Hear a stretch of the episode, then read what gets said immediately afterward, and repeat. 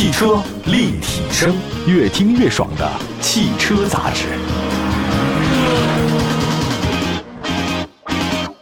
各位大家好，欢迎大家关注本期的节目，这里是汽车立体声。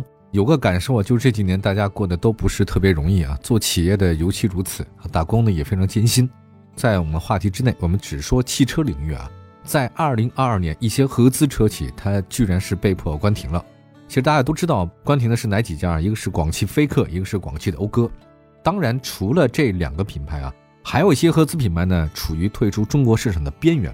那这其中的代表品牌呢，就包括英菲尼迪，这个是日系的三大豪华品牌之一啊。英菲尼迪它落地中国国产是比较早的，但是却好像一直没有能够跻身到销量的二线阵营啊。比如说在去年，它这个有新车是助阵的，但是英菲尼迪呢，没有阻挡住销量下滑的颓势。我觉得现在看起来话，这车很可惜啊。我们先从销量业绩来看，去年是日产在中国市场不太成功的一年，我觉得是非常不成功一年。因为销售主力车型奇骏啊，它换了一个三缸发动机，导致销量呢是大幅下滑。当年曾经的一代神车奇骏啊不给力，导致数据显示，东风日产在二零二二年总交强险数呢是七十九万三千七百四十六辆，你好像挺多的，但同比跌幅呢高达百分之二十二点七一，此消彼长嘛。日产在中国市场呢已经被本田丰田的远远的甩下来了，而且作为日产的高端品牌，东风英菲尼迪在二零二二年总交强险数呢仅仅多少辆呢？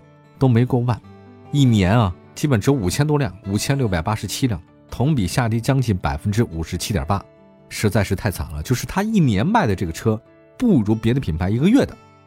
那么我们看到有限的数据显示啊。在二零二二年，中国市场最热销的英菲尼迪车型是什么呢？是它的中型 SUV 的 QX 五零，但是它的年总交强险数量只有三千三百七十四台。你跟沃尔沃 x C 六零啊、凯迪拉克 x T 五这些二线豪华品牌比，差的实在是太远了。那此外呢，定位在运动中级车市场的一车呢叫 Q 五零 L，去年总交强险数量仅仅是一千五百六十辆。而且因为服役时间特别长啊，这个车基本上到了停产退市的倒计时啊。还有东风英菲尼迪最新车型是 QX 六零，它这个车的条件是相当不错的，但是上市以后呢，销量表现非常惨淡。在去年，二零二二年绝大多数月份，它的月交强险数都没超过一百辆，一个月卖不了一百辆，一年仅仅是七百五十三辆，一个月七十辆，怎么会卖这么少呢？我觉得让人匪夷所思啊。那我们先回顾一下。英菲尼迪在中国的历程，它也不是没好过，有一阵还不错啊。最早在二零一四年九月二十二号，东风英菲尼迪成立啊，东风和日产各持股百分之五十，这是蜜月期啊。当年年底，首款国产车型英菲尼迪 Q 五零 L 下线；二零一五年年初，第二款国产车型的英菲尼迪 QX 五零下线。不过，就在初期的销量攀升之后，英菲尼迪在二零一八年就不断下滑。二零一八年，它其实还有呢，四万四千辆，也还凑合吧。二零一九年卖了三万五千辆，二零二零年卖了两万五千辆，二零二一年、二零二二年都不足一万辆。你要说可能是有一些这个疫情影响吧，三年，但是人家也受影响，但卖的怎么那么好呢？您这儿受疫情影响的话，就一蹶不振了。面对销量不断下滑，东风英菲尼迪的地位呢是日益下降。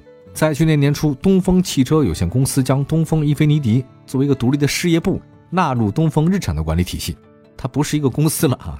得嘞，这个所有领导都降了级啊！它是继日产和启辰品牌之后的第三个品牌，此次呢算是降级了。原来总经理，现在是部门长；原来是高管，现在是中层。这个让英菲尼迪的未来在中国市场走势啊，大家都觉得这是不是要要完呢？因为怎么说呢？单单咱们就从二零二二年销量而言，东风英菲尼迪已经低于停产关停的广汽菲克，人家都关了，您怎么还在呢？是吧？咱复盘一下吧。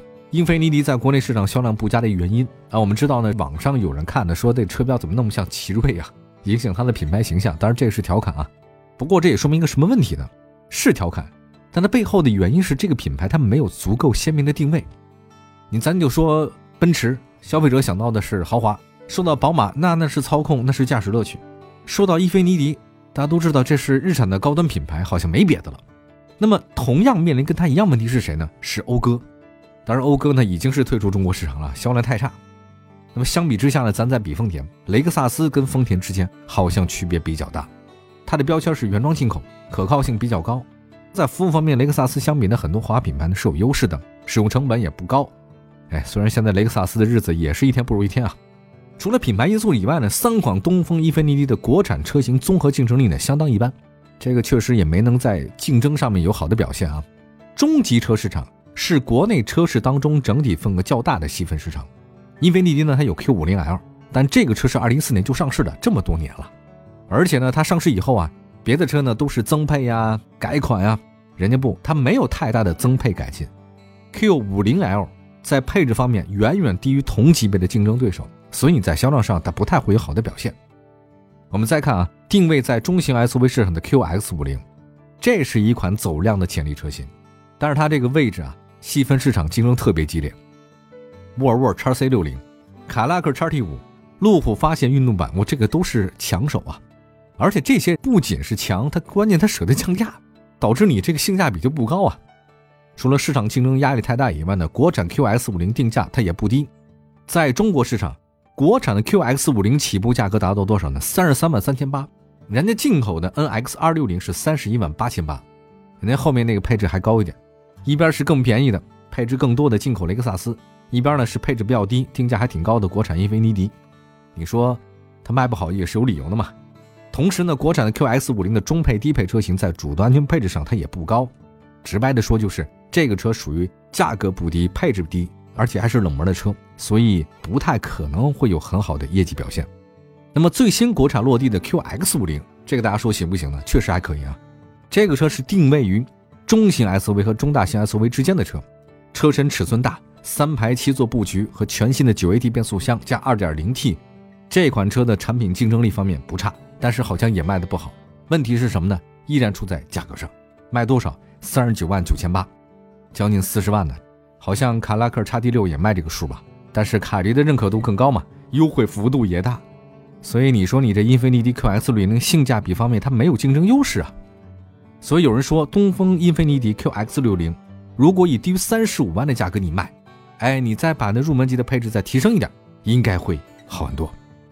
这三款国产车型表现确实不太好，缺乏新车救市，这个是它面前的最大问题。啊，我们休息一下，再关注一下这个英菲尼迪现在在国内卖的这么不好，它会不会成为第二个讴歌退市呢？汽车立体声，这里是汽车立体声，问候所在听节目的好朋友们。我们的节目呢，全国两百个多个城市多地播出，线上线下，欢迎大家的随时关注啊。我们今天说的是东风英菲尼迪，这销量实在是惨不忍睹，哈哈，它会不会像这个讴歌啊、飞克一样，咱就退出中国市场呢？也未可知。我们先分析一下哈。它现在确实是三款国产车型位置都不好，卖的都很差。它没有王牌车，对吧？没有一个走量的。那在美国那边呢？英菲尼迪有六款车，除了 QX80 以外呢，其他都官方导入了。轿跑 SUV 设计 QX5，它这个当然设计是很不错、很抢眼，但是它轿跑车它不是实用嘛，所以销量也一般。您看哈，宝马 X4、奔驰 GLC 轿跑 SUV，这销量上呢跟 X3 GLC 相差很大。所以你英菲尼迪的轿跑车，它其实也是点缀的，好看，但是没用。美国是这个情况啊，那你在中国市场呢？英菲尼迪面临的主要问题还是价格偏高，性价比一般。其实美国那边也就六款车啊，一 Q 叉八零你没有，一个轿跑你没有，那基本上你该有的都有了，在中国市场好像也都进来了。他们除了性价比不高以外呢，它的产品可靠性好像也不高。上一代 QX 六零呢，曾经因为 CVT 变速箱故障率被三幺五报道了。不仅仅是英菲尼迪啊，日产品牌旗下的很多消费者都说变速箱是有问题的。虽然全新的 QS 六零你来了，变速箱升级为九 AT 啊，但是呢，你 QX 五零匹配的还是 CVT。另外呢，大家都知道丰田汽车很多老车啊的中控台开裂，不知道为什么。那么在英菲尼迪的老款车上也存在这个问题啊。车质网上我们找到一位啊，这是二零一零款 FX 三五三点五 AT 标准版车主投诉。他说：“仪表盘及方向盘皮质开裂，没有事故啊，就是车子自身质量原因。从图片上看呢，这个车主的爱车呢，中控台开裂相当的明显。还有一款2010款的这个 G37 3.7 AT Cooper，呃，这个也出现类似问题，仪表台呀表面开裂，老化严重，它一碰就划痕，还掉皮儿，表面暴晒，这个粘手啊，夏天那散发的异味儿。他说看了这些新车售价不菲的进口车型。”居然仪表台都开裂，我觉得很多想买英菲尼的潜在客户的话呢，心里打的退堂鼓。这个觉得它的实用性是不是真的很一般啊？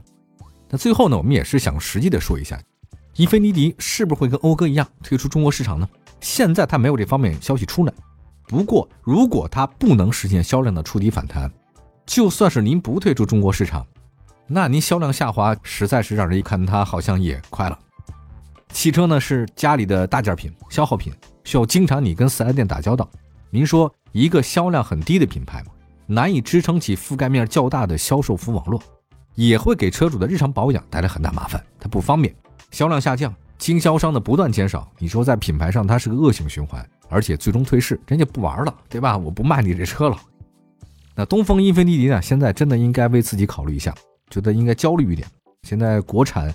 QX 五零、QS 六零两个车，如果能对中低配车型啊，您别卖这么贵行吗？增配降价，在服务方面您再有点诚意，你兴许它可能就销量触底反弹，否则的话呢，离退出市场越来越近。好的，感谢大家收听今天的汽车立体声，祝福所有的朋友们用车愉快，用车安全。明天同时间我们继续关注汽车世界的大事小情，明天见，拜拜。